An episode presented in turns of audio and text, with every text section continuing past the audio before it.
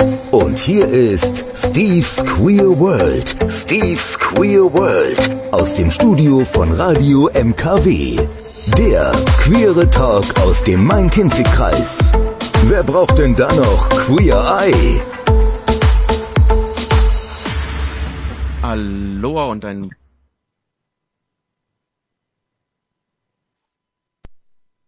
Hier ist Steve Squirrel bei Radio MKW und ich war gerade kurz weg.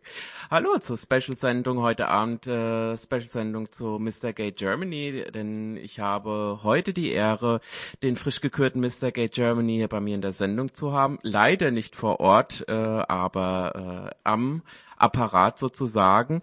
Ich grüße dich, lieber Lukas, und herzlichen Glückwunsch zu deinem Sieg. Hallo, vielen lieben Dank, mein Lieber. Es freut mich sehr, heute hier zu sein. Ich äh, hatte ja das Glück, äh, dich sozusagen vermittelt äh, zu bekommen aus erster Hand und äh, freue mich sehr, dass äh, du A heute Abend Zeit hast, äh, dich äh, den Fragen zu stellen, äh, beziehungsweise auch dich vielleicht ein bisschen mehr, äh, sag ich mal, oder ein bisschen mehr von dem frei äh, bereit oder äh, ja, wie sagt man so schön, ähm, ja, rauszugeben von dem, was man noch nicht so in der letzten Zeit von dir gesehen hat und was man eben noch nicht so weiß, würde ich jetzt einfach mal sagen. Natürlich sprechen wir über Mr. Gay Germany. Ähm, Du hast dir Gay Classics gewünscht für heute Abend als Musik. Ähm, dem Wunsch folge ich natürlich sehr, sehr gerne. Ähm, ich denke, ich habe eine gute Auswahl zusammengestellt. Natürlich kriegen wir nicht alle Gay Classics zusammen, da hätten wir morgen noch eine Sendung. Ähm, ich freue mich auf die zwei Stunden mit dir und äh, hoffe, dass wir ja deine Message gut nach draußen bringen können und transportieren können, äh, denn du hast ja auch ein bisschen was zu sagen, weil ansonsten wärst du nicht Mr. Gay Germany sozusagen. Okay, Auf jeden Fall, darauf freue ich mich auch schon mal. Sehr schön. Gut, dann geht's äh, los mit Musik und äh, wir hören uns gleich und bis dahin gibt's jetzt erstmal We Are Family und warum ich mit den Song zuerst ausgesucht habe, das werde ich euch nachher sagen. Also viel Spaß damit. We are family und äh, ich denke bei dem Gedanken oder der Gedanke ist auch Teil von Mr. Gay Germany. Ähm, wie wir ja so schön sagen, Mr. Gay Germany vertritt die Community äh, für ein Jahr lang und äh, ja, deshalb, Lukas, du wirst es für die ganze Family tun. Und ich glaube, das hast du dir auch zur Aufgabe genommen und äh, das war auch der Grund, warum ich den Song gewählt habe, weil du natürlich nicht für alle, die jetzt Mr. Gay Germany zum ersten Mal online beziehungsweise im TV gesehen haben, äh, bist du nicht der Wunschkandidat. Nichtsdestotrotz vertrittst du sie trotzdem.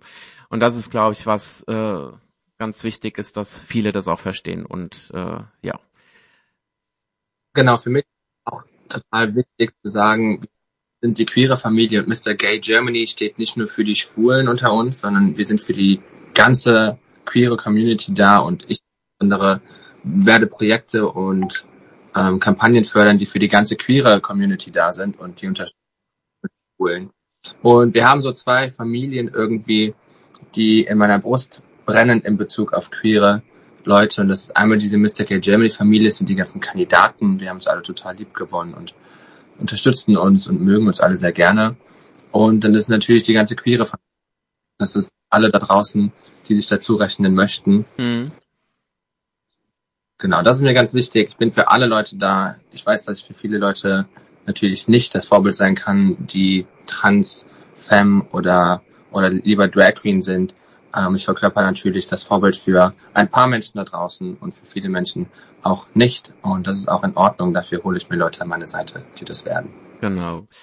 Wir wollen dich ein bisschen besser kennenlernen, zumindest so ein, ein kleines, kleines bisschen, äh, was wir natürlich nicht in den zwei Stunden alles schaffen werden, aber zumindest einfach mal so zu erfahren, auch für die ZuhörerInnen, die vielleicht nicht äh, die Sendung gesehen haben, einfach zum, auch mal zu sehen oder zu erfahren, wer du so bist. Ähm, ja, fangen wir doch mal mit deinem Alter an, wo du herkommst und äh, ja, was du beruflich machst. Aber nicht so viel verraten, da gehen wir nachher nochmal drauf ein. also ich bin Jahre alt, ich werde jetzt im Mai 23. Ich habe heute gehört, dass ich damit sogar der jüngste Mr. Gay Germany bin, den es bisher gibt. Und ich komme ganz gebürtig aus Alsdorf, aus einem Dorf bei Alsdorf, einem ganz kleinen Dorf. Das liegt ungefähr bei Aachen, wenn man Aachen kennt. ähm, sehr ländlich gelegen, bin aufgewachsen in einer sehr wohlbehüteten Familie, waren im Schützenverein und Karnevalsverein aktiv. Also so richtiges Landdorfleben, wie man sich das vorstellt. Eier beim Bauern geholt, gegangen jeden Morgen. Und genau, bin dann um ausgezogen, wohne, habe dann auf Zypern gelebt oder wohne auf Zypern und jetzt 2023 wird vor allem Köln mein Standpunkt sein. Ich wohne jetzt aktuell in Köln, befinde mich auch gerade. Weißt du, noch darauf eingehen, warum ich genau. ausgewandert bin. Deswegen nur so weit. Ich bin in Köln und das wird auch erstmal so bleiben jetzt. Das berufliche, ähm, ich sag jetzt mal, sag einfach mal so ein Stichwort, ähm, wo du deine, deine berufliche Tätigkeit eingliedern würdest. Das ist natürlich immer irgendwie einfacher, wenn man irgendwie ein Studium gemacht hat oder eine Berufsbezeichnung. Selbstständig zu erklären, was man beruflich macht, das ist immer schwierig, weil man kann nicht studieren, was ich mache. Ähm, für die, die, die das, der schöne Begriff dafür ist immer Monetarisierungen für Influencer. Ich zeige einfach Menschen, wie sie mehr Geld verdienen können. Ich für die Menschen und krieg einfach ein Stück des Kuchens, den ich quasi erweitere ab. Okay. Was ist denn so dein Beziehungsstatus gerade? äh, ja, also eine interessante Frage gerade, die ist auch in jedem, was ich so bekomme, gerade denken mir so Leute, das hat ja relativ wenig mit Mr. Gay Germany zu tun. Aber ähm, ich finde es immer schön, dass danach gefragt wird. Das ist äh, natürlich irgendwie immer süß gefragt, wegen der aktuellen Ereignisse oder ganzen Spekulationen. Aber ich bin Single. Okay. Dann haben wir das ja geklärt und wir gehen später darauf ein. Ähm, was, was sind denn so, so Lieblingsdinge von dir? Lieblingsbücher, Lieblingsfilm, Lieblingsmusik, Sänger, Sängerin, Band? Also ich habe einen Film, den habe ich wirklich ungelogen schon über 100 und das ist der Film Burlesque mit Christina Aguilera und Cher. Mhm. Das Film, den haben wir, ich und meine Freundin immer geschaut. Wir haben Public Viewing gemacht und haben uns die Trash-TV-Formate zusammen reingezogen oder Prince Charming. Und immer danach, wenn man halt so darüber gesprochen hat oder wenn irgendwie, wenn wir einfach nur noch zusammenbleiben wollten, so sitzen wollten, zusammen gekuschelt und gechillt haben, dann haben wir irgendwie einfach immer Burlesque geguckt und spätestens ab Minute acht bin ich auf getanzt. Für mich ein absoluter Gay und absolut mein Lieblingsfilm. Okay. Äh, das schließt dann wahrscheinlich so die musikalische Richtung auch Christina Aguilera Chair ein. Absolut. Ja, habe sogar eine eigene Playlist gemacht auf Spotify, Absolut Gay Classics, die über 2000 monatliche Hörer und Likes hat. Und ähm, doch, das mag ich schon sehr gerne. Wenn es mir schlecht geht, mache ich an und dann geht's. Ja. Okay. Um, ähm, wann hattest du denn ein Coming Out gehabt? Ich habe mich sehr, sehr früh geoutet, ähm, mit 17 Jahren. Und ich hatte einfach damals das schon für mich erkannt und das reflektiert. Hab gesagt, oh, okay. Frauenoberkörper. Es gibt da etwas, das nennt sich Homosexualität.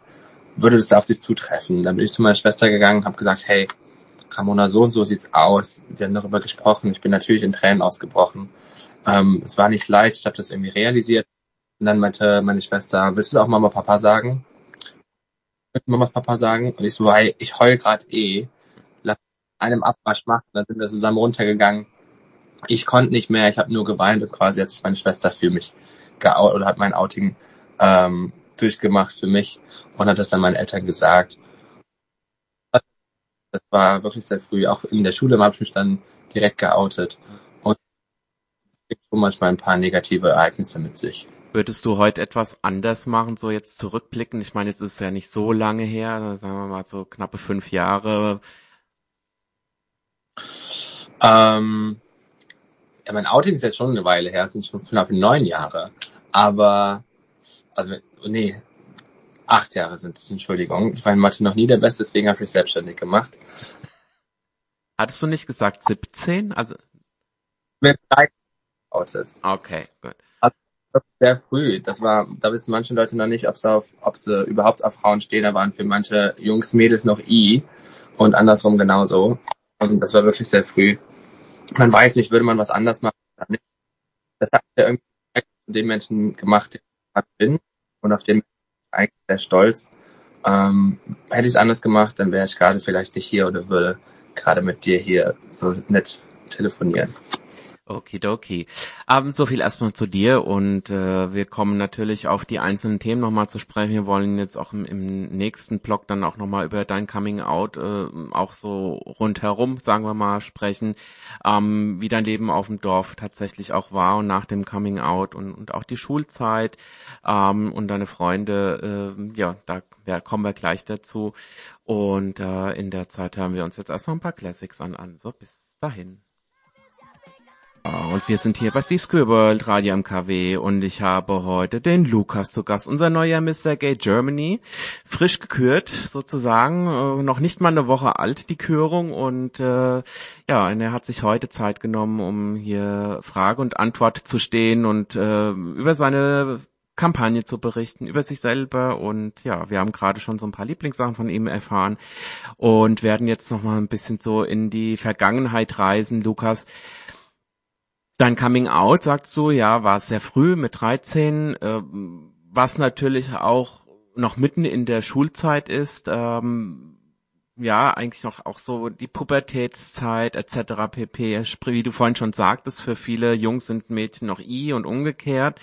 Ähm, wie hast du dich damals mit 13 auf dein Coming Out vorbereitet? Ähm, wie macht man da als 13-Jähriger zu der Zeit? Ich meine, es ist jetzt ähm, eine Weile her, aber dann doch nicht so lange. Also sprich, im Zeitalter von Internet und so weiter schon mehr zu finden. Wie hast du das gemacht? Ja, also so richtig auf das Outing vorbereitet habe ich mich gar nicht oder konnte ich gar nicht. Es war natürlich irgendwie ein Prozess, das ja für sich herauszufinden. Ich sage selber immer, es gibt zwei Arten von Coming Outs.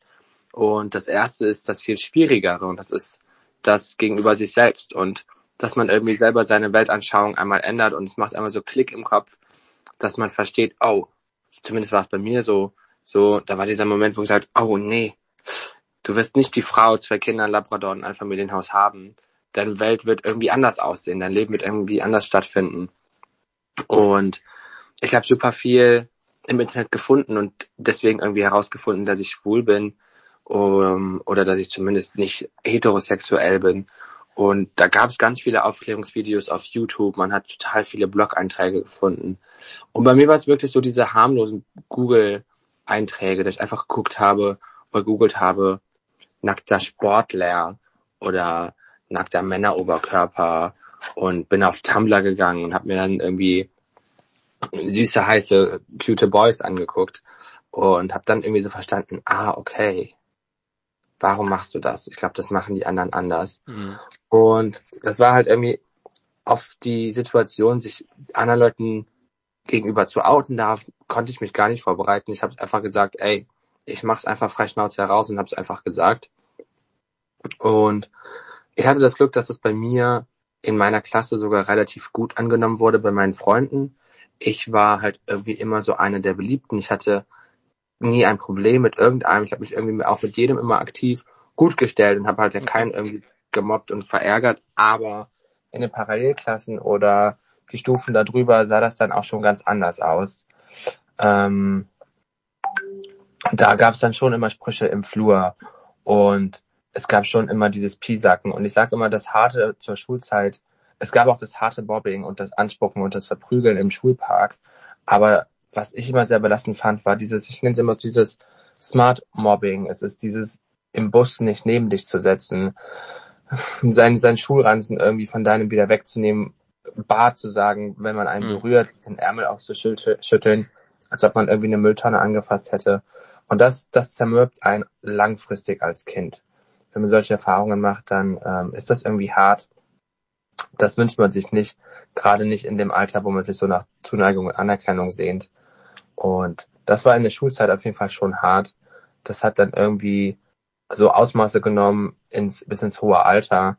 Ähm, wurde auch nicht immer unbedingt besser, obwohl ich immer dazu gestanden habe und gesagt habe, ey, wenn ich als Schwuchtel bestimmt wurde, habe ich gesagt, ja, und ich bin schwul, lass uns drüber reden. Mhm. Ja, aber ich habe da immer den direkten Weg gefunden, war da immer sehr out and proud. Und es hat aber immer einfach mehr Angriffsfläche geliefert.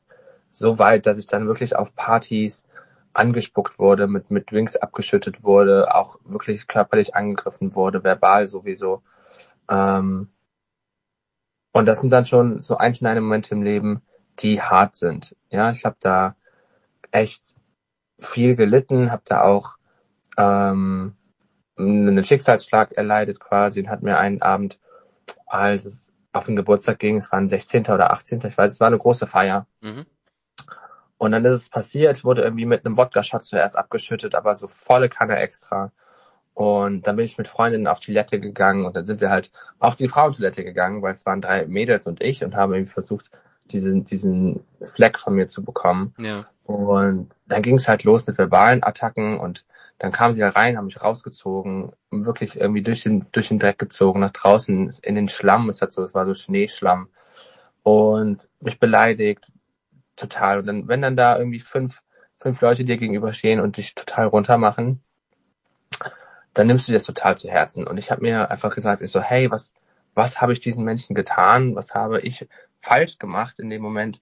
Ich habe total die Schuld bei mir gesucht dass sie mich so behandeln. Ich habe aber nichts falsch getan. Mhm. Ich habe mit diesen Menschen vorher kein Wort gewechselt.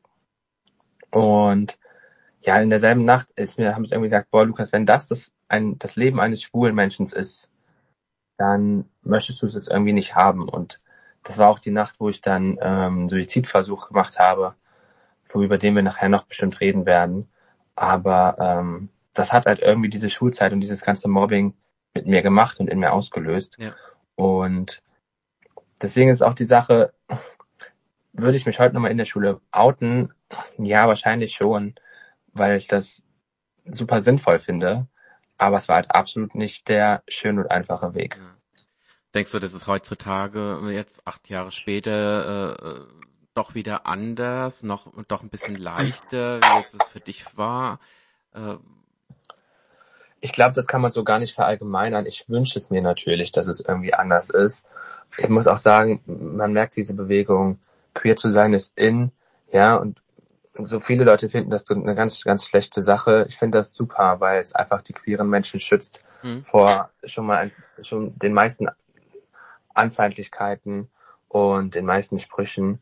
Ähm, aber ich glaube, es kommt auch immer darauf an, wo man ist. Und auf so einer ländlichen Gegend wie bei mir, wo alles super konservativ geprägt ist und man wirklich noch von zu Hause aus konservative Werte mitbekommt und der Großvater und der Papa irgendwie täglich das Wort Schwuchtel in den Mund nehmen und damit irgendwie alltägliche Sachen beleidigen. Ähm, ich glaube, da ist das Bewusstsein noch nicht so da, was man mit seinen Wörtern anrichtet. Und ich wünsche mir, dass in irgendwie Schulen in den Städten das natürlich anders ist. Aber ich glaube, auch da wird es die Einzelfälle geben, so wie es den auch bei mir gab. Hm. Äh, den Suizid hast du schon angesprochen, den, über den werden wir im nächsten Part sprechen, äh, wo wir auch gleich die Triggerwarnung rausgehen möchten, dass äh, falls ihr dort draußen mit dem Thema in Berührung gekommen seid oder euch das Thema belastet, äh, vielleicht in der nächsten Blog dann mal kurz äh, wegschaltet oder wie auch immer. Oder euch jemand zum Reden dazu holt äh, oder wie auch immer, wenn ihr die Geschichte hören wollt. Ähm, genau, das wird das nächste Thema sein. Ähm, mit Musik geht's weiter, Lukas. Und ähm, ja, wir sind gespannt, äh, ja, wie du da rein und auch wieder rausgeraten bist. Ich denke, das rausgeraten ist natürlich auch das Wichtige an der ganzen Geschichte. Also bis dahin, dann viel Spaß mit der bis Musik. Gleich. Hier geht's voll ab. Hol sie dir jetzt. Überall Radio MKW hören mit unserer App. Für iOS und Android im App Store und im Play Store.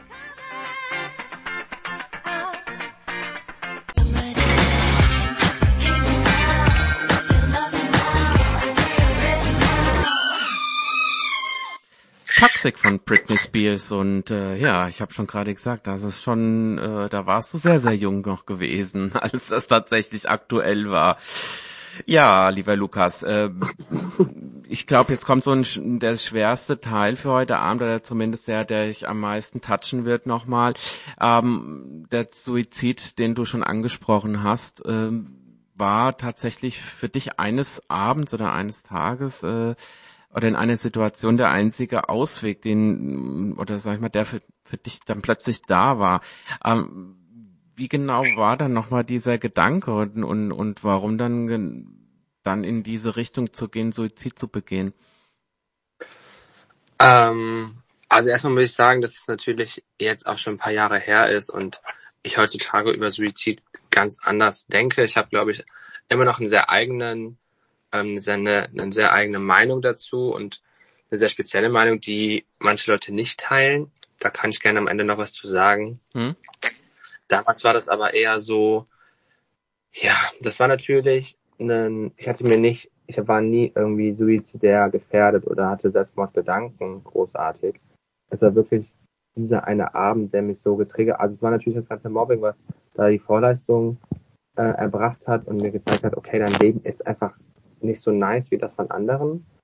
Es lag einfach daran, dass ich nie irgendwie wusste, wie wird mein Leben aussehen. Es war immer total, es war immer total es stand immer so in den Sternen, wie wird mein Leben aussehen. Ja, alle waren so, ja, ich mache eine Uni und dann will ich einen Mann kennenlernen und krieg halt meine Kinder und mein, mein Hund und die Meerschweinchen und dann irgendwann die Enkelkinder. Und für mich war das halt so, pff, ja, ich glaube, ich werde kein Kind irgendwie in die Welt setzen, das dann so gemobbt wird, wenn ich so gemobbt werde. Das möchte ich irgendwie keinem Kind antun damals. Das waren meine Gedanken zuerst. Und dann war halt dieser Abend da, wo ich halt so enorm beschimpft wurde und beleidigt wurde. Und was mich so getriggert hat, war einfach, dass ich wirklich nach Hause gefahren bin und versucht habe, das zu reflektieren und gedacht habe, ey, was hast du denn heute falsch? Also nicht, nicht anmaßend oder nicht irgendwie, um denen jetzt irgendwie eine Schuld einzuräumen, sondern um zu, um zu verstehen, ey, was hat dir dazu bewegt, dass sie dich so behandelt haben, um das einfach nicht nochmal zu erleben. Mhm. Und ich habe keinen Grund gefunden. Ich habe wirklich keinen Grund gefunden, ähm, und ja, dann war das irgendwie total schwierig für mich. Ich war zu Hause. Ich hatte natürlich auch was getrunken, aber auch verhältnismäßig wenig, ähm, weil halt dieser Abend für mich gar nicht so schön gelaufen war. Lag im Bett und musste total weinen und habe einfach total irgendwie Mitleid mit mir selber gehabt und habe gedacht, ey, ist das denn, ist das so gerechtfertigt, ist das normal, ist das ist das ein lebenswertes Leben, was du gerade lebst? Wird es immer so sein oder wird es immer mal wieder vorkommen, dass du auf irgendeine Party gehst, Spaß haben willst und es werden solche Situationen entstehen? Und die Antwort in dem Moment war für mich ja, es wird immer wieder vorkommen und es wird jedes Mal so aussehen. Ähm, wie gesagt, ich wusste damals nicht, wie es ist, wie es in Großstädten ist. Ich kannte keinen anderen Schwulen, der irgendwie ein erfolgreiches schwules Leben führt. Mhm. Ich kannte nur von meiner Oma Was Anthony und Olivia Jones und das waren so die einzigen schwulen Menschen, die ich kannte. Und bei denen konnte ich mir es genauso gut vorstellen, dass sie solche Momente erlebt haben und immer noch erleben. Ja. Ähm, das war für mich dieser Moment. Ich war super niedergeschlagen. Ich war total traurig. Und dann haben wir ganz oft schon mit Freunden darüber nachgedacht. Das war irgendwie, ich glaube, jeder hat da schon mal drüber gesprochen. Diese Arten so, ja, wenn ich mir das Leben nehmen würde, wie würde ich es machen? Mhm. Ja. Und da habe ich immer schon gesagt, ich so, ich habe gar keine Lust irgendwie mit groß Tamtam -Tam und alles fertig machen und Abschiedsbrief und irgendwie was Großes zu machen. Und dann habe ich gesagt, ey, ich glaube, ich habe auch keine Lust, mir Schmerzen zuzufügen. Das Schönste und Einfachste und Effektivste für mich war damals wirklich zu sagen, und es war wichtig für mich, dass es irgendwie effektiv war, weil der Wille war auf jeden Fall da. Ich habe echt gesagt, nee, Ende, gar keine Lust mehr. So ein Leben willst du nicht haben. Wenn das das Leben ist, dann willst du es nicht. Und es ist ja, ich dachte, es ist ja meine Entscheidung, ob ich dieses Leben lebe oder nicht. Ähm, und habe mir dann eine Überdosis Schmerztabletten genommen. Ähm, und Schla also Schmerztabletten, Schlaftabletten, die mich dann so aus dem Leben genockt haben, dass ich da in Frieden eingeschlafen bin. Dann gab es noch Geschichte, die ist wirklich jetzt ein bisschen triggerwarnungstechnisch, deswegen lasse ich sie weg. Die ist auch für meine Familie nicht immer ganz easy. Aber auf jeden Fall hat mich dann da meine Familie wieder ähm, rausgekämpft. Mhm. Und ich bin im Krankenhaus aufgewacht.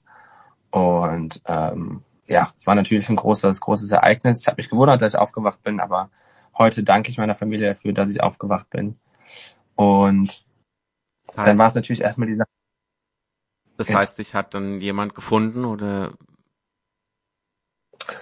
Ähm, es ist so ein bisschen, bisschen Geschwisterinstinkt, glaube ich. Okay, deine Schwester. meine Schwester, meine, meine Schwester war da irgendwie die, die treibende Kraft die mir da wirklich im wahrsten Sinne das, das Leben gerettet hat. Und ähm, ich kann da selber ja gar nichts zu sagen, sondern nur aus Erzählungen sprechen, wie es ist.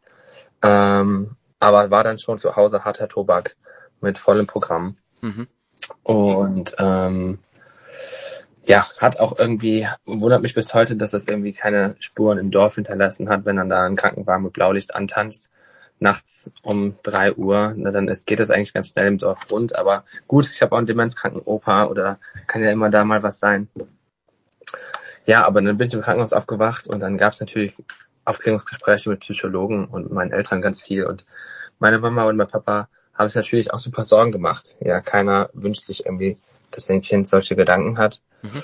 Ähm, und bis heute habe ich so eine Einstellung zu Suizid, die sehr pro Suizid ist. Oder ich sage, jeder hat das Recht, sich das Leben zu nehmen, wenn er das möchte. Man sollte es immer sehr, sehr gut überdenken. Aber ich, ich, ich habe, ich habe dann das Argument gehört, zum Beispiel, ja, Lukas, hast du auch mal an uns gedacht, ähm, wie wir damit umgehen? Gar nicht auf Bezug bei mir, aber bei Freunden. Da war ein Freund, der hat auch Suizid begangen.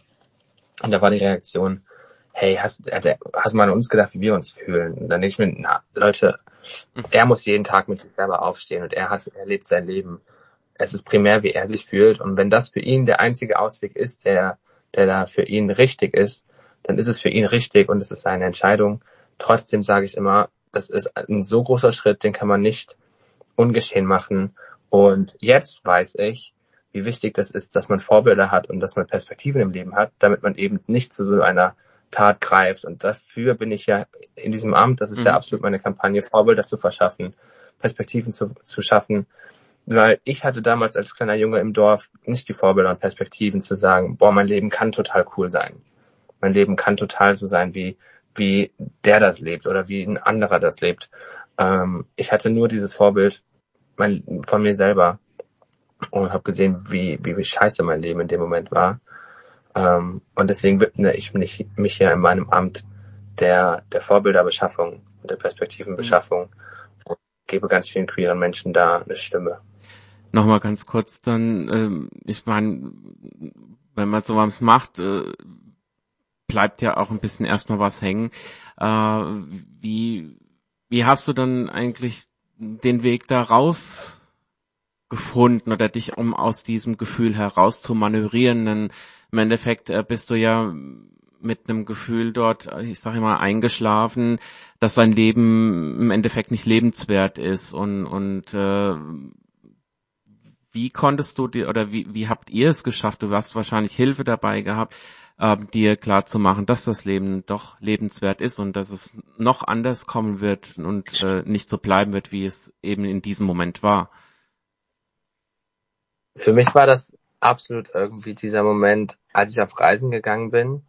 Das war für mich der Schlüsselmoment. Ich habe dann relativ kurze Zeit danach, nach, dem, nach der Schulzeit, so während der Abi-Vorbereitungen, ähm, eine Europareise gemacht oder eine, eine große Reise durch Europa gemacht. Und die hat mir so ein bisschen das Leben gezeigt und hat mir ein bisschen Perspektive gegeben. Und das war so mein Ausweg. Da habe ich nicht direkt Vorbilder gefunden, aber also nicht direkt irgendwie jetzt berühmte Persönlichkeiten als Vorbilder, aber ich war in Spanien und habe einfach glückliche schwule Männer gesehen und habe gesehen, dass man total erfolgreich schwul ein tolles Leben hat. Und das war in dem Moment diese ganze Community irgendwie hat mir Perspektiven gegeben. Und das war mein Ausweg daraus. Und deswegen ist es mir so wichtig, genau diese, diese Werte zu vermitteln, um da Menschen Perspektiven zu geben. Das heißt, es gab dann einen von Chair und ja, wir sprechen über den neuen Lukas. Lukas äh, Suizidversuch und äh, dann doch noch die Kurve gekriegt auf gut Deutsch. Und ähm, du sagtest gerade schon, ähm, ja, eine Europareise, das, was dir so den Anstoß gegeben hat und, und äh, dann auch den Weg aus deiner, sag ich mal, no, damals noch Misere. Ähm, Europareise, was kann man sich darunter vorstellen? Das heißt, äh, mal eine Woche äh, durch die Gegend getourt oder wie hast du das gemacht? Ich saß während der Abi-Vorbereitungen, während alle anderen eigentlich gerade für ihre Prüfungen gelernt haben, zu Hause am Küchentisch, hatte die Hefte vor mir liegen und war so, oh, du müsstest anfangen zu lernen. Aber ich hatte so Fernweh und wollte unbedingt raus und aus meinem Dorf und es hat gerade irgendwie gematsch regnet und ich dachte mir, nee, nee, du guckst jetzt mal einfach nach Flügen. Und dann habe ich mir einfach den günstigsten Flug rausgesucht, den es von Düsseldorf aus gab oder von Köln. Und es war ein 15-Euro-Flug nach Marokko. Okay. Und dann haben wir gedacht, wow, okay, dann bist du in Marokko und dann, und dann ging es weiter. Und dann den günstigsten Flug von dort und von dort und von dort. Und ich hatte eine, ich hatte eine Sache, die ich irgendwie einhalten wollte, und das war, ich wollte nur in Städte reisen, in denen Palmen wachsen. Weil ich Palmen total die schönen Pflanzen finde. Immer wenn ich eine Palme sehe, habe ich Urlaubsfeeling. Und dann habe ich immer geguckt und habe gesehen, ah nee, da wachsen keine Palmen. Also ich wollte nicht irgendwie nach Irland und Island und Weißrussland und nach Bulgarien, sondern ich wollte an die Sonne, ich wollte mhm. in den Strand, ich wollte meine Füße im Sand vergraben. Ja, während der Abi-Vorbereitungen habe ich dann allerdings keinen so richtig gefunden, der mit mir geflogen ist. Alle haben gelernt oder mussten arbeiten, logisch. Und dann bin ich alleine los. Ich habe mir jetzt nicht nehmen lassen, bin einfach alleine los.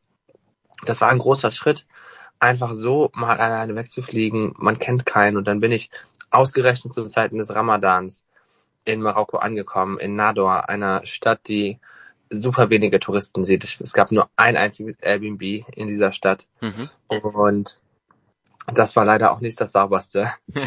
und dort habe ich dann wirklich gelernt, ey, du musst hier auf die Menschen zugehen, du musst aktiv nach Hilfe fragen. Sonst hätte ich während des Ramadans wahrscheinlich in Marokko nichts zu essen bekommen. Mhm. Tagsüber sind die Geschäfte zu und nachts sind die Geschäfte voll, weil alle nachts rausgehen und essen gehen. Und dann gibt man nicht einem Europäer, der gebrochene Englischkenntnisse hat, die in Nador in Marokko eh nicht so viel bringen, dann da den letzten freien Tisch, der eigentlich für eine Großfamilie bestimmt war. Und da habe ich wirklich gelernt, mich irgendwie am Riemen zu reißen. Und danach ging es dann aber irgendwie weiter und zwar in die großen Städte. Ich war in Barcelona, Madrid, Lissabon, in Porto, ich war in Rom, ich war auf Mallorca, in Ibiza, in Valencia, in Mailand, ich war in Palermo, ich war in Krückau, in, in, in, in Kroatien, war in Griechenland. Diese ganzen Städte irgendwie alle am Meer und da habe ich dann wirklich auch festgestellt, boah, ist das, das ist ein Leben, was dir gefällt. Und mhm. ich muss immer sagen, mir hat Grinder oder, oder Planet Romeo, diese Dating-Apps, enorm geholfen beim Reisen. Ich habe dadurch wirklich Leute kennengelernt, auch total im unsexuellen Content und habe irgendwie einfach Leute in, meiner, in meinem Alter angeschrieben und gesagt, ey, sorry, weißt du, was heute Abend geht? Und dann hieß so, ja, heute Abend ist die und die Party, wir haben Vorträgen bei mir, komm doch vorbei, wir sind eh acht Leute. Ja, dann bin ich da alleine zu jemandem nach Hause gegangen und ich, ich, wusste, okay, es sind acht Leute da oder man hatte irgendwie auch die Person auf Instagram geguckt und dann die Story gesehen und man ja. denkt, ah, okay, es sind wirklich Leute da. Ähm, ne, da muss man natürlich immer vorsichtig sein. Und dann hat man aber irgendwie partout acht Leute kennengelernt, mit denen einen super schönen Abend gehabt, gefeiert. Man durfte schwul sein. Das war für mich irgendwie diese ganz neue Welt. Es waren, natürlich waren da oberkörperfreie Männer und irgendwie total hübsche und außergewöhnliche Menschen. Und ich fand das alles so faszinierend und bin da mit einem großen Grinsen lang gelaufen durch die ganzen Städte und fand das toll und habe mich dann da mit dem gesocialized. Und dann hatte ich diesen ganz großen Moment in Porto, in Portugal war das. Eine Stadt, eine wunderschöne Stadt in Portugal. Mit einer wunderschönen großen Strandpromenade und einer Küste. Ganz bekannt für, für Surfer und mhm. Tauchern. Und da gab es so ein, da standen so Häuser direkt am Strand. Und an diesen Häusern standen Surfbretter. Ganz viele, ganz viele Surfbretter. Und da haben Leute gewohnt, die wirklich für Surfen dahin gezogen sind die haben dann an einem guten Tag, wenn da gerade eine gute Welle war und sie haben beim Spülen auf dem Waschbecken, äh, beim, beim, beim Spülen aus dem Fenster geschaut und haben gesehen, ah, oh, da kommt eine große Welle, sind sie rausgegangen, haben sich das Surfbrett geschnappt und sind die Welle geritten. Und ich dachte mir so, boah, ist das ein tolles Leben. Und diese Leute haben eigentlich richtig, ich habe das in dem Moment ja mit meinem Leben bei mir in der Heimat verglichen. Ja, mit diesem kürzlich passierten Vorfall und dieser, dieser dunkle, tristes, Wetter und die ganzen Straßen und das ganze Teer und in Deutschland sind die Häuser immer so unschön gebaut, sage ich jetzt mal, und alles immer so dunkel. Und es war für mich eine ganz andere Welt, die ich da entdeckt habe. Und da habe ich auch einen ganz anderen Lukas in mir entdeckt und habe gesagt, boah, so möchte ich auch leben. So soll mein Leben aussehen. So möchte ich mein Leben irgendwie gestalten. Und äh, das habe ich am Ende auch ja geschafft mit dem Gedanken bist du erstmal zurück nach Hause gereist und, und, und hast dein Abi trotzdem absolviert, ohne ja. zu lernen sozusagen, äh, aber dafür mit ganz, ganz vielen tollen Eindrücken im, im Hinterkopf. Ähm, war das Abi dann überhaupt noch irgendwie relevant für dich so? Das Abi ist irgendwie während dieser Zeit, wo ich weg war, immer unrelevanter geworden. Mhm. Es war auch, es war auch nicht angesetzt, dass ich so lange unterwegs war und dann war irgendwie, habe ich das nochmal verlängert und nochmal um drei Tage verlängert und dann nochmal um eine Stadt verlängert, weil dann da war noch ein Flug und ich wollte dann doch mit einem Freund noch nach Mallorca und irgendwie mal einmal auf dem Badermann im Leben. Und ähm, ja, dann kam ich zurück und habe irgendwie zwei Tage später Abi geschrieben und ich habe effektiv fürs Abi nicht gelernt. Ich habe mir einmal vor dem Klausur, vor der Klausur, vor, vor der Halle einmal durch die Blätter durchgewischt und habe mir geguckt, okay, was habt ihr so durchgenommen? Hab ein ganz gutes Abi gemacht mit 1,9, kann mich da also gar nicht beschweren. Ich war nie der Gute in der Schule, ich war immer nur der, der aufgepasst hat. Solange irgendwie rechts und links nichts, nichts Interessanteres war bei meinen Nachbarn, dachte ich mir so, komm, du sitzt eh hier, dann kannst du auch dem dazuhören, der da vorne irgendwas redet. Und deswegen konnte ich ja ungefähr immer so die Hälfte des Stoffes. und äh, man hat dann gemerkt, wo ich Lücken hatte, wo ich andere Sachen zu tun hatte. Aber am Ende hat es für ein gutes Abi gereicht, ja. was ich am Ende auch nicht mehr brauche. Aber es ist schön, es in der Tasche zu haben. Du bist dann tatsächlich erstmal ganz kurz in das, ich, ich setze es mal in Anführungsstrichen, normale Berufsleben äh, eingestiegen, aber das ging dann ja hm, ziemlich schnell wieder vorüber, wenn man das so sagen darf. Und ähm, du sagst, du hattest äh, ein duales Studium begonnen. Genau, ich hatte ein duales Studium begonnen. Es war halt irgendwie so die Frage, was macht man nach der Schule? Und wenn man mich als Kind gefragt hat, was willst du werden, haben andere gesagt, ich will Sänger werden, ich will Prinz werden. Ich war, für mich war das immer so, nee, hm, ich will Selbstständiger werden.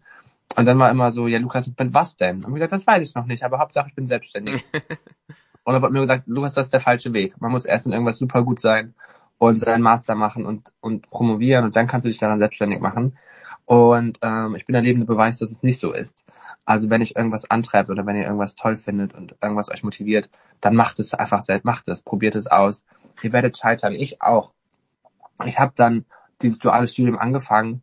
Ähm, das Studium war super, es war General Management, ganz viel Marketing, ganz viel Psychologie, Wirtschaftspsychologie.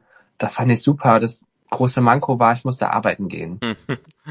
Und mir wurde ein Unternehmen rausgesucht, das war ein IT-Unternehmen, 9 to 5, morgens von 7 bis 16 Uhr oder bis 17 Uhr mit Pause, ähm, von montags bis freitags. Und dann kam ich nach Hause, war im Fitnessstudio, dann hatten wir 19 Uhr, dann habe ich was gegessen, dann konnte ich schon wieder schlafen gehen, weil ich am nächsten Tag um 6 Uhr aufstehen musste. Und ich glaube, so geht's vielen da draußen und das machen viele jeden Tag durch. Und ich habe gewusst, ey, ich kam ja gerade noch von meiner Europareise und dachte mir so, das ist nicht das Leben, was du willst. Das ist nicht, das ist nicht mit den Füßen im Sand zu stecken. Das ist nicht einfach mal die Welle zu reiten, wenn sie gerade da ist. Einfach mal auf den Trend aufzuspringen, sich auszuleben und einfach mal eine Nacht länger draußen, draußen zu bleiben, weil der Abend gerade so schön ist mit den mhm. Freunden. Ähm, und was und hab mich dann was ja. du mit dem Gedanken gemacht hast, darüber sprechen wir im nächsten Part, okay. bevor du mir hier noch vorgreifst. Ähm, wir haben Kesha jetzt erstmal für euch unter TikTok. Wie gesagt, wie oft ich diesen Song schon gehört habe und trotzdem, wenn der DJ ihn anspielt, bin ich auf der Tanzfläche. Gut zu wissen, wie man dich auf die Tanzfläche bekommt. ja, das ist gar nicht so schwer. Nee? Okay.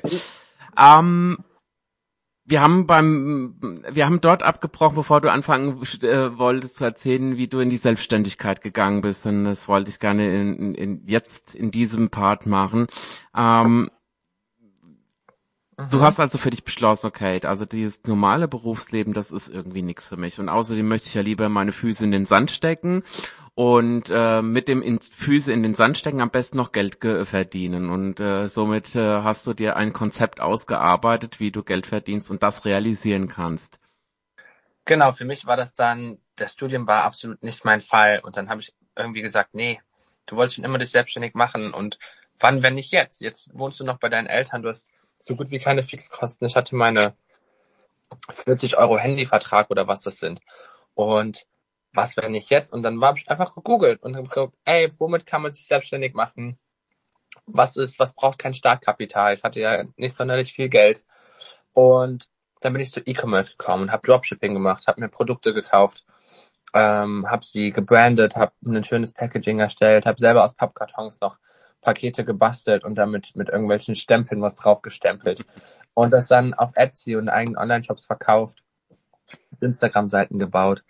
Und ähm, hatte damit Schmuck angefangen. Das lief auch eigentlich ganz gut, dafür, dass ich mit dem Business so eingestiegen bin, war das auch schon sehr erfolgreich.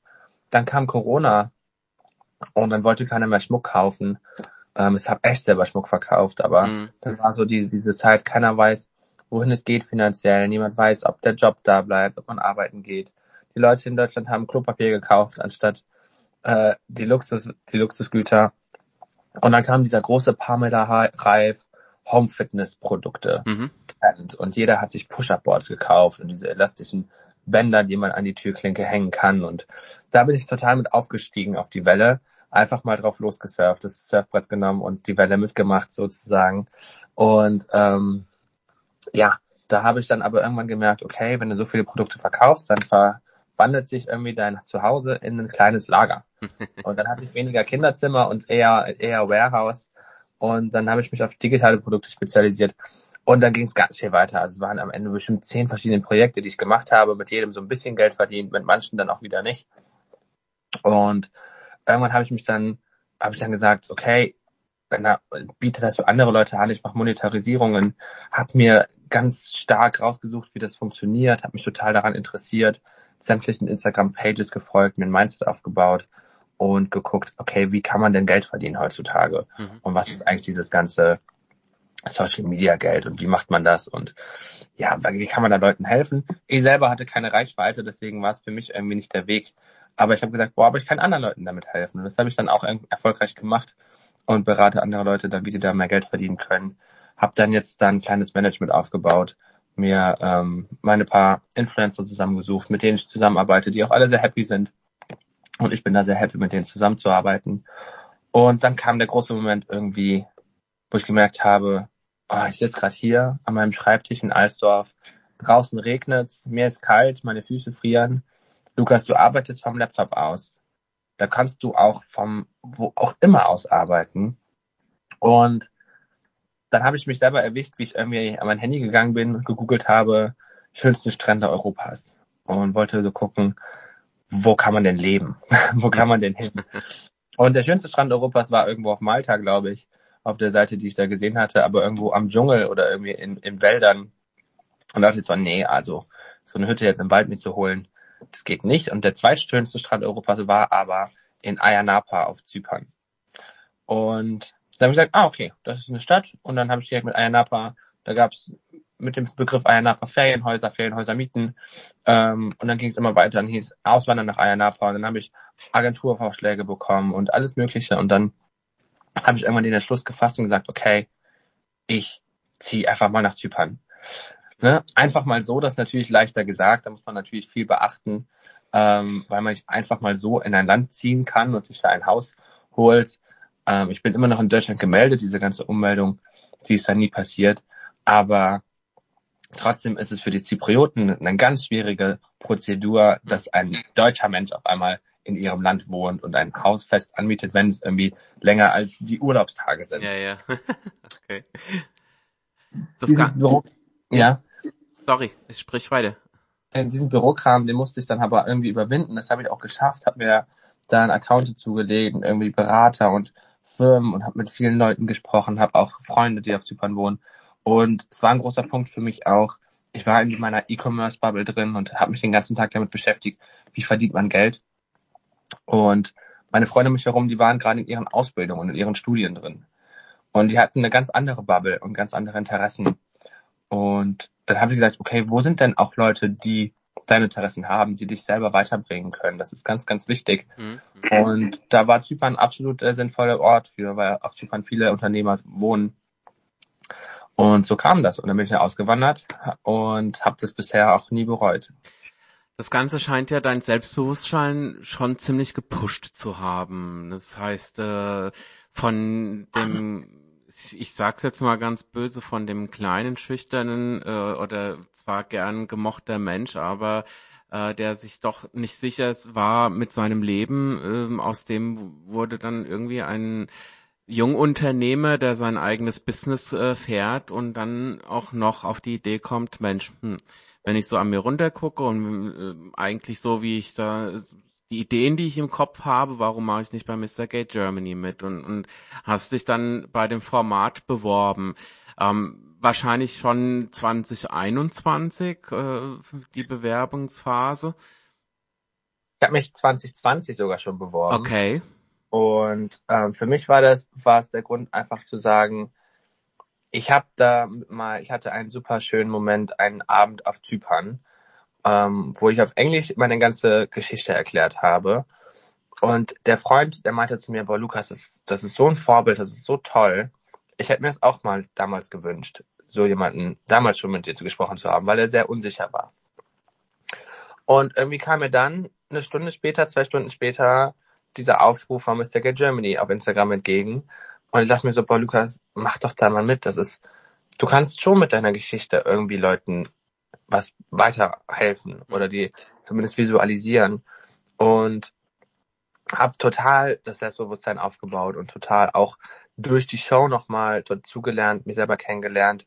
Ich hatte ja in der Show auch einen sehr starken ähm, Prozess, dass ich mich irgendwie öffnen kann und dass ich Emotionen zugelassen habe oder zumindest, dass ich die Emotionen transportiert habe nach außen. Es fiel mir immer schwer zu weinen und irgendwie den verletzlichen Lukas zu zeigen, weil ich ja zu so einem knallharten Business-Lukas mutiert war. Und ähm, das war auf jeden Fall so, dann habe ich da kennengelernt, dass es total okay ist, wenn man mal als Mann weint. Ja, und jetzt versuche ich diese, diese Werte, die ich irgendwie habe oder diese Geschichte, die ich mit mir führe, nach außen zu tragen, sie einfach darzubieten, um Leuten das Gefühl zu geben, ey, ich bin gerade dieser kleine Junge im Dorf und ich möchte das nicht sein. Es gibt Leute, die haben es geschafft und wie haben sie es geschafft? Hm. Vielleicht kann man sich Inspiration holen und irgendwie auch sein Leben nachhaltig verändern. Jetzt bist du da ja äh, mit, ich glaube, zwölf Kandidaten wart ihr gewesen. Ähm, da werden ja. zwölf, äh, äh, ich sag jetzt mal, zwölf schwule Männer in eine Villa gesteckt, die sich dann teilweise da auch zum ersten Mal gesehen haben. Ähm, wie war denn so das, das, das Zusammentreffen? Ich meine, man sieht ja im Fernsehen tatsächlich nur, was gefilmt oder was gezeigt wird. Aber wie war das so, äh, als ihr euch alle da das erste Mal begegnet seid? Wie, wie war da so was oder was war dein Gedanke und wie ist es da euch allen ergangen? Ja, das war natürlich spannend. Also man stecke zwölf queere Menschen in eine Villa in Spanien und lasse sie nicht raus. Ne, das ist natürlich, was passiert dann? Ich glaube, es wurde irgendwie, und es wurde ja eingeräumt, es war eine Dokumentation. Es sollte als Dokumentation gefilmt werden. Es wurde darauf abgezählt, bloß irgendwie keine privaten Sachen zu filmen und nicht in den Schlafzimmern Kameras aufzustellen. Und das war ja auch völlig fein. Das war auch für viele eine Bedingung, das da mitzumachen, dass es irgendwie eine seriöse Produktion ist. Und wir haben uns alle so gut verstanden. Schon am ersten Abend haben wir uns gut verstanden es sind auch wirklich schöne Momente entstanden, die nicht auf Kamera sind, weil sie halt einfach off-camera gedreht wurden äh, oder entstanden sind. Auf, also sie wurden nie gedreht. Und ähm, die Stimmung, die war immer super. Und ich weiß noch, wir haben an Tag drei saßen wir da alle und wir sind alle schon in Unterhose morgens beim Frühstück rumgelaufen mit ungemachten Haaren und total verklatscht mit größtem Kater und haben uns alle so als Menschen akzeptiert, wie wir halt einfach sind. Das war total schön und dann meinte die Produktion irgendwann oder ein paar Leute der Produktion meinten dann zu uns so, ja, wir warten mal ab, wie es in Tag 10 und 15 ist. Hm. Ja. Und dann kam Tag 10, es kam Tag 15, es kam Tag 20 und auch 25 und wir waren immer noch One Happy Big Family und wir haben uns alle gut verstanden. Da bin ich sehr gespannt, weil da sprechen wir auch gleich nochmal drüber und auch so über gewisse andere Dinge, die wir da noch äh, wissen möchten, natürlich auch von dir und äh, ja, ich freue mich auf jeden Fall drauf äh, und äh, ja, jetzt gibt's erstmal wieder Werbung und äh, danach kommt Christina Aguilera. Bis dahin. Kylie Minogue war das doch auch und natürlich nicht bei Gay Classics fehlen. Ja, Mr. Gay Germany ist heute Abend äh, bei mir in der Sendung, deshalb auch das Special heute. Ähm, Lukas, äh, unser neuer Mr. Gay Germany, ähm, wahrscheinlich, äh, ja, ich sag jetzt mal, für viele, die jetzt so vielleicht die Serie gesehen haben und die ersten Bilder von dir gesehen haben, die dann sagen, naja, klar, dass der gewonnen hat, äh, da haben wir ja vorhin schon drüber gesprochen. Ähm, wir wissen es besser, Mr. Gay Germany ist nun mal keine Schönheitstitelwahl, sondern tatsächlich geht es da um mehr. Ähm, nichtsdestotrotz, das Thema Aussehen beschäftigt dich ja dann doch öfters ähm, ja. da dann doch letztendlich äh, zuerst äh, das Aussehen der, der Buddy gesehen wird, bevor man überhaupt hinter die Fassade schaut und, und äh, eigentlich tatsächlich auch den Menschen dahinter kennenlernen möchte. Genau, also Oberflächlichkeit geht immer in beide Richtungen und ich merke ganz oft, dass mich Leute irgendwie unterschätzen, weil sie denken, ich wäre irgendwie der Beauty und dann sagen, ja, er ist hübsch, aber das war's dann auch. Mhm. Und das finde ich irgendwie immer sehr, sehr schade. Ich habe irgendwie auch das Gefühl, wenn ich dann ähm, Nachrichten bekomme, ich bekomme zum Glück sehr, sehr, sehr, sehr wenig Hate-Nachrichten mhm. und negative Anfeindungen. Ich habe da sehr viel Unterstützung von der Community. Aber ähm, es gibt natürlich immer ein paar Leute, die da super kreativ werden und einfach nur draufhauen wollen. Und da kommt immer, oder es kommt oftmals das Argument, ja, ach, schon wieder einfach nur ein Schönling. Hm. Ja. Die Show ist so aufgebaut, dass man verschiedene Challenges macht und die Challenges werden bepunktet und das wird von, von der Jury gemacht. Das war der ehemalige Mr. Gay Germany, Aaron, auch ein ehemaliger Kandidat, Aaron Königs und Patrick, der, der Leiter von der ganzen Sache und immer jeweils ein Gastjuror für die jeweilige Challenge, also immer irgendwie eine Fachjury, ja. die da, da das bepunktet und die Punkte verteilt an diejenigen, ähm, die nach deren Meinung dann die besten Leistungen gebracht haben. Und dabei wird gar nicht auf Aussehen geachtet. Das sind Challenges wie ein Written Test, der einfach ja absolut nach Punkten gezählt wird, mhm. wo du einfach nur richtige Antworten machen musst. Oder wir haben Sachen gemacht wie eine Interview Challenge, wo wir auf Fragen antworten mussten. Da hatten wir Jochen Schropp da. Die habe ich so auch gewonnen und die hat ganz klar nichts mit Aussehen zu tun, sondern eher damit, wie gut du dich präsentierst und wie gut du irgendwie ein Interview führen kannst. Und ähm, deswegen, das sind immer, ja, das sind die Kommentare, die von den Leuten kommen, die irgendwie einfach einen Grund suchen und das irgendwie der augenscheinlichste Grund ist, der aber, wenn man mal nachdenkt, totaler Humbug ist. Ja. Die Challenges, die interessieren mich auch nochmal ganz dolle. Ähm, wie gesagt, ich, ich ich denke immer, äh, oder das ist auch, was ich antworte, äh, den perfekten Kandidaten, der für alle äh, Menschen dieser Community äh, der perfekte Kandidat ist, den wird es nie geben. Ja, und äh, von daher ist es immer so, dass wir eher froh sein sollen, dass es solch ein Format gibt, dass solch ein Format inzwischen im Fernsehen läuft. Mhm. Und ähm, wenn sich Menschen da ein bisschen mehr mit beschäftigen, auch mit dem, was Patrick auch mit Mr. Gay Germany macht, ähm, denke ich, das sollte man schon mehr verstehen, dass eben äh, nicht äh, Lukas Bauchmuskel gewonnen haben, sondern eben äh, das, was er dort eigentlich abgeliefert, also abgeliefert hat, sagen wir es mal so. Die Challenges, also da komme ich auch gleich mal auf die Sport-Challenge. Das ist eigentlich so, das, das von eigentlich dein, deine äh, stärkste äh, Seite, denke ich mal so, äh, äh, na, wenn man so deinen Körper sieht. Ähm, und du hast aufgegeben und hast nur den Vortritt gelassen. War es tatsächlich so, dass du keine Kraft mehr hattest oder hattest du nur einfach nur gewinnen lassen? Ah nein, es war schon so, also ja, ich habe mich da auch sehr geärgert, ähm, dass ich die Sport Challenge nicht gewonnen habe. Da bin ich dem Noah bis heute ein bisschen böse drum. Nein, Scherz, ich finde dem Noah das sehr gerne. Aber Mr. Sport hätte mir natürlich gut gestanden. Ähm, da muss ich sagen, der Noah ist auch super sportlich. Der mhm. macht auch jeden Morgen sein Workout. Und der Noah hatte da den Heimvorteil, weil ich gehe ins Fitnessstudio, ich mache viel Athletik und sowas, aber ich hasse Planken. Das ist für mich so eine absolute Schmerzübung, die nur aushalten ist. Und der Noah hat es in seiner jeden Morgen Routine drin. Der macht jeden Morgen zwei Minuten Planken. Das heißt, da sind die entsprechenden Muskeln natürlich auch einfach stärker ausge, äh, ausgebaut und trainiert. Und der Noah hat das absolut zurecht gewonnen. Ich möchte das mal sagen, das wurde ja gar nicht genannt im Fernsehen. Wir haben zwölf Minuten lang dort geplankt. Krass. Und jeder, der mal eine Minute oder zwei gemacht hat, weiß, wie anstrengend das ist. Wir haben zwölf Minuten da im, im heißen Sand. Meine Unter, meine meine Unterarme war danach ausgerissen, ja, weil man die ganze Zeit weggerutscht ist. Und es war heiß, es war heiß wie sonst was. Es hat gebrannt, die Sonne. Und nee, ich konnte nicht mehr. Ich habe nicht aufgegeben für den, um Noah gewinnen zu lassen. Es war wirklich irgendwann auch Ende. Meine Muskeln sind übersäuert und habe dann da abgebrochen.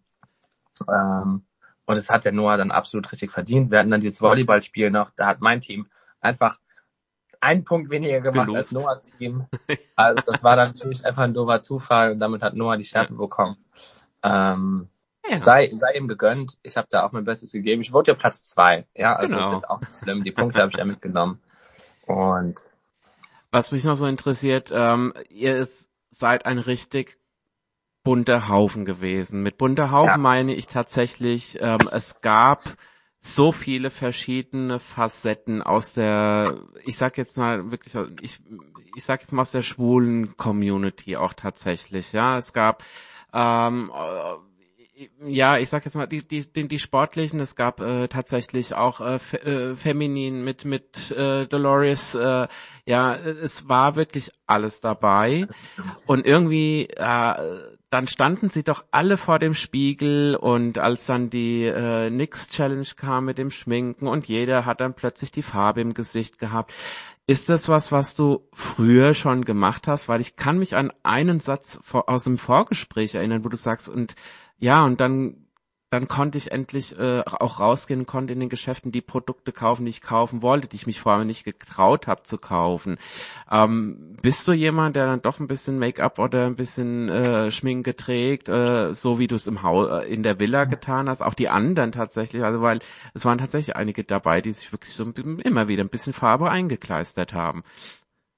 Genau, bei mir war das so, ich habe mich in der Schulzeit irgendwie schon immer dem Make-up gewidmet und habe mich dann da geschminkt. Das war natürlich in der Schule, in der Schule nur einem Pickelverdecken möglich und da das Benutzen von Rouge und, und ein bisschen Contouring und sowas. Also wenn ich mit, mit Eyeliner oder mit Lidschatten in die Schule gegangen wäre, ich glaube, dann äh, hätte mich da ganz schnell noch schlimmere Sachen ereilt. Aber ähm, nee, das war immer so ein bisschen der Teil von mir und immer so ein bisschen der Wunsch. Und ich glaube, jeder hat diesen Moment, wo er dann zu Hause irgendwie die High Heels seiner Mutter anzieht und die Schminke seiner Mama auspackt und das benutzt. Ähm, es war bei mir halt irgendwie immer ein Tabu-Ding. Auch, ich wollte es nie zu Hause so machen. Und jetzt bei Mr. Gay habe ich dann wirklich auch diesen Moment gehabt, wo ich so dachte, so, boah, ist das cool, man kann es einfach machen. Und ich war auch einer, ich habe das ja, man sieht's ja leider, ich habe es ja leider auch komplett durchgezogen. Leider sage ich, weil mein, mein Augen-Make-up beim Date mit Daniel ja absolut Horror war. Und ähm, ich habe aber immer gesagt, boah, ich fand das so gefeiert und wollte da so authentisch hinterstehen. Und ähm, habe das wirklich dann da auch zelebriert und ich dachte mir so, hier, warum, also wo, wenn nicht hier in, in, in der Villa mit anderen Queers, da geht das doch total klar, du bist, du wirst nicht angefeindet, mhm. nichts. Im tagtäglichen Leben mache ich es auch manchmal, aber ich schmink mich jetzt nicht, um extra zum Rewe zu gehen oder ins Gym. Ich glaube, das ist normal, aber zum Beispiel war am letzten Freitag eine Party und da habe ich mich auch ganz bewusst geschminkt und das auch äh, gezeigt. Also das auf jeden mhm. Fall, das ist schon irgendwie immer schon ein schöner, ein schöner Moment, wenn man so ein bisschen da, dass die, die Make-up Skills auspacken kann, sich da ein bisschen schminkt. Und auch einfach mit, äh, äh, mit Grenzen zu brechen sozusagen. Ähm, du hast gerade einen schönen Namen gesagt und, und äh, auf den möchte ich auch nochmal gerne eingehen. Daniel. Natürlich wollen wir doch wissen, was mit Liebe, Streit, Zärtlichkeiten in der Villa so war. Ähm, wenn ich so auf die Uhr schaue, macht es wahrscheinlich Sinn, dass wir jetzt die letzten zwei Blöcke verbinden und äh, danach noch Musik spielen. Ähm, ja, Daniel, äh, da gab's ja so eine Folge, die ja tatsächlich dann wirklich auch ein bisschen euch gewidmet war zum Teil, mit einem Date von euch beiden. Was war denn da eigentlich so los und warum heute Single? Ähm, das war so, natürlich, man ist in diese Villa gekommen und man schaut sich um, man schaut die anderen an und der Daniel ist ja echt auch ein hübscher, ein hübscher Bursche. Und dann war es so, dass ich musste mich da gestehen. Ich habe gesagt, ich werde es nie sagen. Jetzt sage ich es zum ersten Mal. Ich werde es wahrscheinlich danach noch öfter sagen. Ich habe von diesen, was waren es, 28 Drehtagen 20 bei Daniel und Danny im Bett geschlafen zwischen den beiden und habe mit beiden gekuschelt und wir haben eine schöne Zeit verbracht und abends noch diese Momente, wenn man dann alle zusammen ins Bett geht und Deep Talk führt und morgens zusammen aufwacht und irgendwie den letzten Tag rekapituliert und ach, man hat, man baut eine ganz andere Verbindung auf. Ja, auch mhm. zum Danny habe ich eine sehr, sehr tiefe Verbindung aufgebaut. Und dann ist es halt so, man liegt dann da und dann dreht man sich doch mal nachts um und dann landet die Hand irgendwo ähm, bei einem anderen und dann wird es aber erwidert und dann wird sie genommen und um, um die Hüfte gelegt oder um, um, den, um, den, um den Arm gelegt und dann kuschelt man dann doch.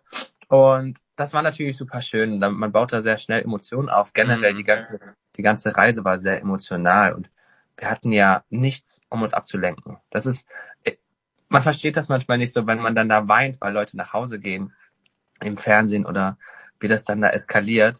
Aber man ist die ganze Zeit mit den Leuten da unterwegs und wer kann denn ja nicht irgendwie einfach nur ins Handy gehen, wenn man, wenn man in so einer Unterhaltung ist? Du kannst ja nicht fliehen. Das heißt, du hast dich zwangsweise mit allen Leuten auseinandergesetzt und bist dann immer tiefer gegangen in die Materie, hast total den Deep Talk angefangen. Und so hat man sich natürlich super gut kennengelernt, ähm, auf gewisse Art und Weise. Und Daniel und ich haben uns halt einfach besonders, ui, haben uns natürlich einfach besonders gut kennengelernt und haben dann natürlich dann irgendwie auch so eine, so eine romantische Beziehung auf, aufgebaut und wir haben das ganz lange geschafft, vor der Kamera zu verstecken, beziehungsweise vom Redaktionsteam. Und irgendwann war es aber so weit, dass sie mal durch ein Fenster geguckt haben, als sie die Treppe runtergegangen sind und uns da kuscheln gesehen haben. Und dann wurde gesagt, ey, was ist denn da? Komm, wir machen da ein Date. Und ähm, also ich muss ja tatsächlich sagen, ich habe mir ja gestern in der als Vorbereitung tatsächlich nochmal so die ersten fünf Folgen angeschaut. Und man muss halt sagen, so, also man sieht dann, ich glaube, es waren die ersten fünf, man sieht dann doch so ja. immer wieder mal ja. so zwischendurch, so hinten drin, da ja. im Dunkeln sieht man dann tatsächlich, wie ihr zwei dann immer dann so schon so ein bisschen geliebäugelt habt. So. Genau, also wenn man darauf achtet, ich, wir, wir haben das ja auch gesehen, ja, und bevor man das ja irgendwie weiß, auch in den Folgen davor. Wir sitzen permanent nebeneinander. Wir haben permanent irgendwie die Hand auf dem Oberschenkel vom anderen und sowas. Ja, das hat man schon gemerkt. Und wir waren auch einfach, wir wussten ja, dass die Kamera an ist. Aber wir haben gesagt, wir geben da einfach kein Statement erstmal zu mhm. ab. Und wir wussten auch, ey, das geht in der breiten Masse total unter. Aber wir waren halt irgendwie, man ist da dann trotzdem irgendwie so nah und mag sich so gerne, dass man das dann trotzdem nicht missen mag, sich dann neben den anderen zu setzen und dem dann da irgendwie bestärkende, bestärkende Gesten zu geben. Ja, aber wenn man wenn man es im Rück, Rückwirkend guckt, dann fällt einem das auf jeden Fall auf, das stimmt. aber du bist heute trotzdem Single. Ja, ich bin heute trotzdem Single. Das hat sich auch in der Villa noch so ergeben. Wir haben beide auch gesagt, ey, das ist total schön und wir wussten ja um diesen Vibe und haben gesagt, boah, was ist das hier für eine emotionale Reise gerade? Und wir haben beide gesagt, ey, wir gucken mal, ob es einfach nach der Villa funktioniert. Wenn ja, dann ist das toll und wenn nicht, dann ist es auch in Ordnung. Und es ist am Ende so, dass Daniel einfach gesagt hat, wir wohnen total weit entfernt und hm. da muss eine absolut starke Kommunikation herrschen, damit wir uns kennenlernen. Und ich in Köln bin, ich viel auf Zypern bin, also ich bin viel unterwegs, ich kann wenig in Berlin sein. Das heißt, die ganze Kommunikation wäre irgendwie über WhatsApp und über FaceTime gelaufen. Und das ist dann nicht das, was man sich am Ende vorstellt unter einer Beziehung. Das haben wir beide gesagt, so eine Fernbeziehung, das ist einfach nicht das Ding von uns beiden. Und der Daniel ist einfach beruflich total eingebunden in Berlin und das ist auch in Ordnung und ich halt einfach woanders. Aber beim Innen wird dann auch gesagt, ey, wir glauben nicht, dass es klappt außen, aber das gar nicht, also es war eine total schöne Zeit und ähm, ich glaube, wir wollen es beide nicht missen. Alvin und Noah waren ja dann das zweite Pärchen. Mehr hat man ja dann zumindest im Fernsehen nicht gesehen. Was gab's da? Gibt's noch so ein paar Insider, die, die du verraten darfst? Äh, da gibt's eine ganz große Insider-Story, die ich nicht verraten werde. Verdammt. Die bleibt auch absolut innerhalb der Mr. Get Germany Familie. Ähm, nein, aber es, war, es gab lustige Momente immer mit allen. Es ist, wir hatten, die Produktion hat ja ganz, ganz absichtlich eine Schale mit Kondomen auf den Esstisch gelegt. Und in der ersten Nacht ist dann da das erste Kondom verschwunden. Bis heute weiß ich nicht, wer es benutzt hat. Aber ähm, solche Geschichten gab es halt einfach. Oder immer wieder mal hat, hat irgendwie jemand bei jemand anderen geschlafen oder ne, oder halt wurde gedatet, wurde gefragt, ob jemand Interesse an einem hat, dann wurde geweint oder es wurde, war enttäuscht. Und, aber irgendwie haben wir es doch immer alle zusammengerauft und es war immer alles dann doch schön und man hat die Gespräche gefunden und geführt und man kam sich alle nah. Also ich kann sagen, ich liebe eine Dolores, ich liebe auch einen Jay und einen Noah vom tiefsten Herzen und auch die anderen Kandidaten, weil man einfach auf so eine tiefe emotionale Ebene gegangen ist. Ja, man, man hat sich total die tiefen Geheimnisse ausge, ausgeschüttet und darüber gesprochen. Und das macht natürlich viel mit einem. Ja, also es, gab natürlich tolle Momente, die man also gerade im Nachhinein, äh, wenn man schaut, äh, tatsächlich auch nochmal sieht. Ähm, jetzt ist Lukas verschwunden. Okay, wenn das so ist, dann gibt es jetzt erstmal Musik wieder dazu und äh, hoffen wir, dass äh, wenn Gloria Gaynor fertig ist äh, und es ist nur die kurze Version, dass äh, Lukas bis dahin wieder da ist. Insofern, bis gleich. Es ist wieder da. Ich bin wieder da. Ja, das ist live, schön. das ist ungeschnitten. Genau, das ist ja das, äh, ja, da kann man nicht tricksen, so ist es nun mal. Ähm, Wir waren gerade noch mal stehen geblieben bei den Liebe, Streit und Zärtlichkeit-Geschichten. Ähm, jetzt haben wir ja gehört, okay, es gab vielleicht da Liebeleien, die nicht jeder mitbekommen hat oder die auch nicht jeder mitbekommen soll. Ähm, Streitigkeiten. Ich kann mir einfach nicht vorstellen, dass äh, so lange zwölf Schwulen in einer Villa hocken und es gar keinen Streit gegeben hat. Und wenn es nur ums Haarspray ist. Also mit Sicherheit gab es da mal irgendwo Streit ums Haarspray oder ich würde vielmehr sagen um den Dyson von Jay. ja. der hatte einen ganz tollen Dyson dabei, den jeder benutzen wollte. Nein, Streit gab es da glaube ich gar nicht so oder zumindest nicht, dass man das als Streit titulieren könnte, weil wir alle auch irgendwie sehr bedacht darauf waren, da eine schöne Zeit zu haben. Und ich glaube, es war auch, hm, hätte man da jetzt irgendwie Streit angefangen, dann hätte man die Gruppendynamik zerstört und wäre der Buhmann gewesen. Wahrscheinlich. Und ich glaube, ja. das hat sich keiner getraut. Dann lassen wir das mal und äh, vielleicht kommen ja demnächst noch mal ein paar, äh, ja ich sag mal Geheimnisse an, ans Tageslicht. Ähm, ich werde einfach mal den Vorschlag machen, dass in der nächsten Staffel dann äh, 24 Stunden Kameras installiert sind. Wäre auf jeden Fall spannend. Lukas, das Wichtigste äh, natürlich an der Mr. Gay Geschichte noch nur zu dem Thema ist natürlich deine Kampagne und ich äh, ja. möchte dir jetzt äh, noch mal die Möglichkeit geben, die Kampagne vorzustellen. Genau.